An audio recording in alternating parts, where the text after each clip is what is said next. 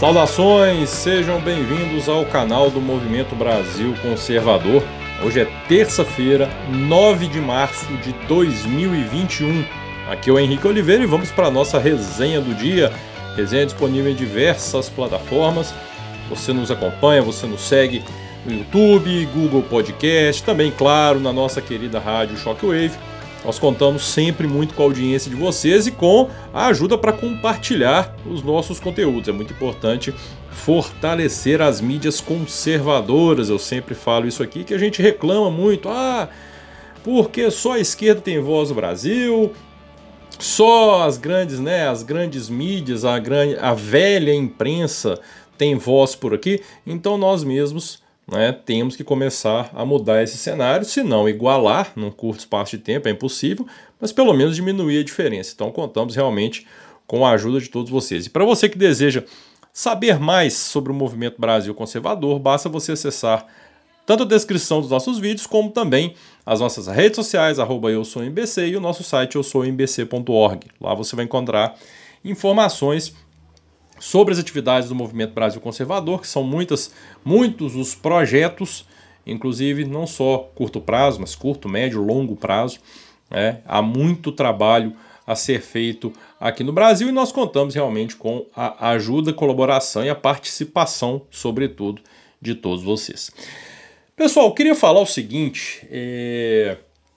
Nós, mais uma vez, né, nos últimos dois dias, nós tivemos aí o, o Supremo Tribunal Federal em evidência, em função de dois julgados intimamente ligados, a questão da anulação das sentenças, né, do, das condenações, perdão, de Lula, né, pelo Faquin, e começou o julgamento da suspeição de Sérgio Moro né, na condução, no julgamento dos processos de Lula. E eu queria levantar aqui um ponto que eu, na verdade, já levanto isso há muito tempo, não só eu, outras pessoas também, mas eu bato nessa tecla já há bastante tempo. É no mínimo curioso, para não dizer uma tremenda cara de pau, quando nós vemos ministros do STF falando em suspeição julgar a suspeição. Gente, o que, que é a suspeição? Né, o que, por que, que um juiz ele é declarado, considerado suspeito em um processo? Vou falar bem em linhas gerais, bem a grosso modo. Basicamente o seguinte: quando ele tem algum interesse na causa, ele tem é, envolvimento com uma das partes, ele tem um interesse naquela causa, ele é um juiz suspeito. Então, quando acontece isso, quando o juiz é suspeito de ter um interesse na causa, ele, ele tem o dever de se declarar de ofício suspeito. O que, que é se declarar de ofício? Ele, por conta própria, tem que falar: não, gente, eu não posso julgar porque eu tenho, né, eu sou suspeito para julgar essa causa. Não é esperar alguém falar que ele é, ele tem essa obrigação. É o que a lei determina. Então, isso é ser um juiz suspeito. Muita gente às vezes não entende, né? Justamente por ser uma linguagem jurídica. E ninguém é obrigado a entender a entender tudo sobre isso, né? E aí o que acontece? A gente vê lá, e aí é que está o, o, o, X da questão. Você vê ministros do STF falando da suspeição de Moro e tal. Longe de mim, mas muito longe de mim estar defendendo Moro mas muito longe também de estar entrando no mérito, né? Porque eu acho que, enfim, anular as condenações de Lula é brincadeira, né? Mas enfim, vamos lá. Eu quero focar em outro ponto. Eu quero focar em outro ponto. Como é interessante você ver ministros falando em suspeição, julgando a suspeição de um outro juiz quando eles mesmos, em situações onde deveriam se declarar suspeitos, não o fizeram. Como é interessante isso. Gente, não foi uma só vez, não. Né? Não foi nenhuma, nem duas. Foram várias vezes. Diversos casos. Por N situações. Que nós temos ministros do STF julgando causas onde eles têm interesse. Onde há relações pessoais, inclusive, com os advogados, com o escritório de advocacia em São Paulo, em Brasília, Nós cansamos de ouvir isso, não é escondido, todo mundo sabe. Nós cansamos de ouvir isso. E aí eu vou citar dois casos mais específicos aqui. E eu não estou falando aqui nem, é, é, é, é, vamos dizer assim, de algo muito recente, nem de algo que seja nebuloso. É algo que está às claras. Dias Toffoli. Toffoli trabalhou a vida inteira ligado ao PT. Teve cargos públicos, por exemplo, com, com José Dirceu, é, é, é, com o próprio Lula, foi advogado do PT durante muito tempo. É impossível né, você dissociar Toffoli do PT. É impossível você achar que não exista uma relação de Toffoli com o PT. Uma relação que vá além da relação profissional. O que faz com que ele se torne suspeito para julgar qualquer causa que envolva o PT ou petistas, dada a sua relação com o partido. E eu te pergunto: Toffoli se declarou suspeito em algum desses julgamentos? Nunca. Nunca. Lewandowski, vamos falar o outro, cuja família tem amizade com a família de Lula. Amizade, isso é um motivo para suspeição. Isso é um motivo que obriga o juiz a se declarar suspeito, o julgador a se declarar suspeito. Pergunta se Lewandowski se declarou suspeito de alguma forma. Estava lá, né? Julgando normalmente. Juízes que exprimem. Vamos lá, gente, vamos lá. Vamos lá. Repito. De forma alguma estou defendendo o Moro aqui. Né? Mas Gilmar Mendes já externou por diversas vezes o sentimento que ele tem contra o Sérgio Moro. O que ele pensa, ele, ele é, pode-se dizer, é um inimigo de Sérgio Moro. Gilmar Mendes não poderia julgar essa causa. Gilmar Mendes é suspeito para julgar essa causa. E aí?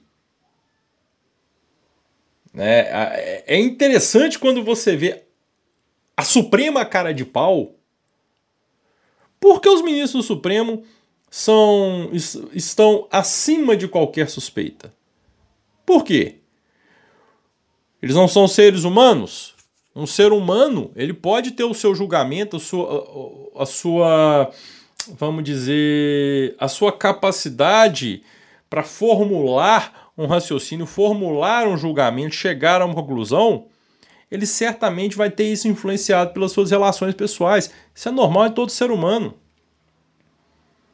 ministro do STF não é, não é ser humano? Então eles não têm sentimentos. Né? Na verdade, ele pode ser amigão e eu me esqueci, pena que eu me esqueci aqui agora. Gilmar Mendes, se eu não me engano, era padrinho de casamento de um, um, um cara que ele julgou, uma coisa assim. E veio falar que não. É, eu acho que é o Gilmar Mendes mesmo. Me corrijam se eu tiver errado, me perdoe se eu tiver errado. Se quiserem, podem até confirmar para mim nos comentários aí, porque eu lembrei disso aqui agora. Acho que é, é, aquele. Como é que é o nome do cara? Barata alguma coisa. Gilmar Mendes foi padrinho de casamento do cara. E vim falar que não tem relação, isso não é, não é ser suspeito. Ô, gente, pelo amor de Deus, você é padrinho de casamento de alguém que você não tem uma relação nenhuma com ele? Né? então, assim, é um negócio muito complicado quando você vê esse tipo de discurso. Né? Eu vou falar mais uma vez, mais uma vez, quer que Moro se lasque pra lá, traidor do caramba, né? Mas eu estou me atendo aqui à parte jurídica da coisa. Eu estou me atendo aqui, como eu tenho feito em muitas vezes quando diz respeito à STF, né? Estou me atendo à juridicidade do negócio. É impressionante a disfarçatez e a cara de pau de ver ministro julgando a suspeição de Moro quando eles mesmos não fizeram e não fazem isso nunca. Porque se consideram, não, não, eu não tenho, eu não sou suspeito, estou totalmente apto a, a participar desse julgamento. Meu filho, como é que com base em quê? É. Mas a gente sabe como funcionam as coisas aqui, infelizmente, realmente, os ministros do STF. é, né, eles, eles, eles se julgam mesmo acima do bem e do mal, acima do erro. Eles são, se consideram infalíveis. A verdade é essa.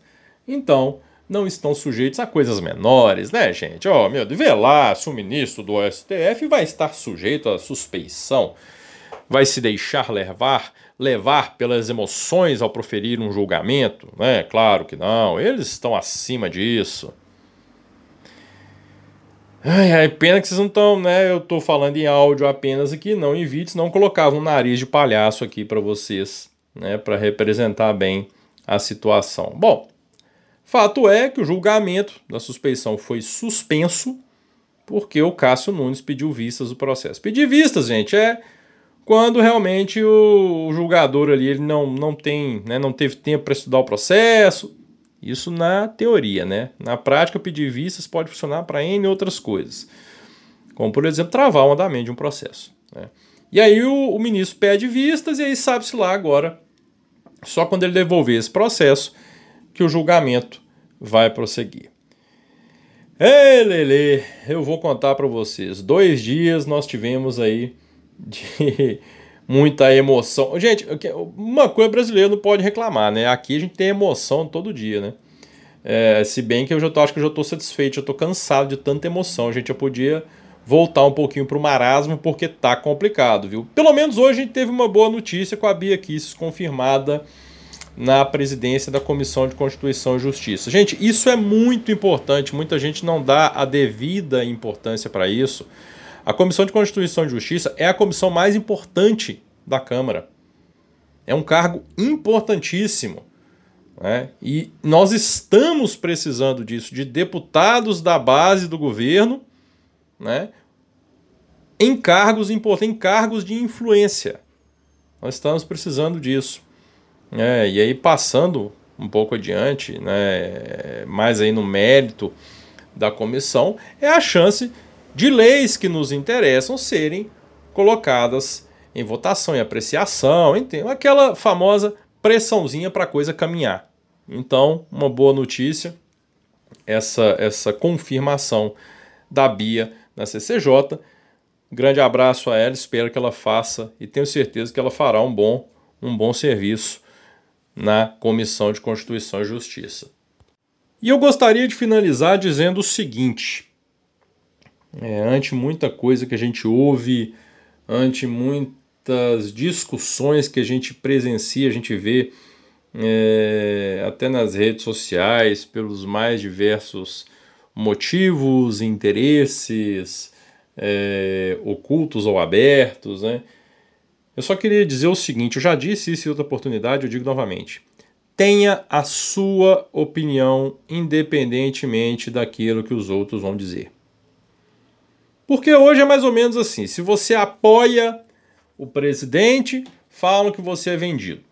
Se você critica, falam que você é vendido também. Você se você fica é, é, é, é procura ser um pouco mais maleável, você também é vendido todo dia. Então, gente, qualquer opinião que você tenha, você será criticado. Então eu digo o seguinte: tenha a sua opinião, doa a quem doer. Mantenha a sua opinião. Mudar de opinião porque você mudou o seu pensamento é uma coisa. Mudar de opinião para agradar outras pessoas, furada total. Não faça isso. É um conselho que eu te dou. Ok? Grande abraço a todos, se inscrevam no nosso canal, ativem notificações, deixem o like no nosso vídeo, curtam aí a nossa querida rádio Shockwave. Grande abraço a todos, fiquem todos com Deus e até amanhã, se Deus quiser.